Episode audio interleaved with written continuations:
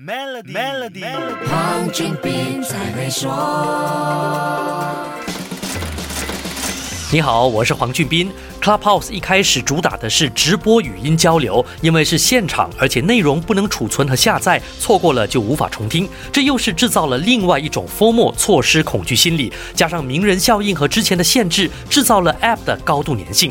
如果你上过 Clubhouse，就知道每一场直播的时间都不短，随随便便都一两个小时。在行动管制、人们宅在家里的时期，当然没有问题。经济活动开放之后，就没有那么多时间了。你想一想，除了 Clubhouse，现在不同的社交媒体，像 Instagram 和 Facebook，每天晚上的直播都多得不得了。要上班的你，还有多少时间来看呢？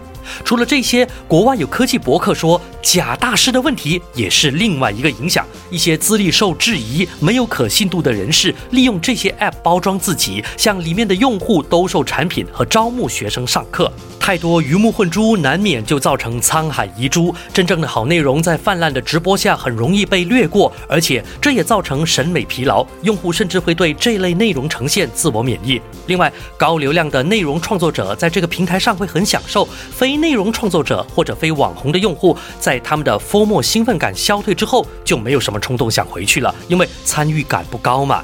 每一次只是静静在下面听，也不一定有机会被 Q 上台讲话，久而久。之就兴致缺缺了。社交媒体的特性不就是让用户有参与感、有抒发己见的机会吗？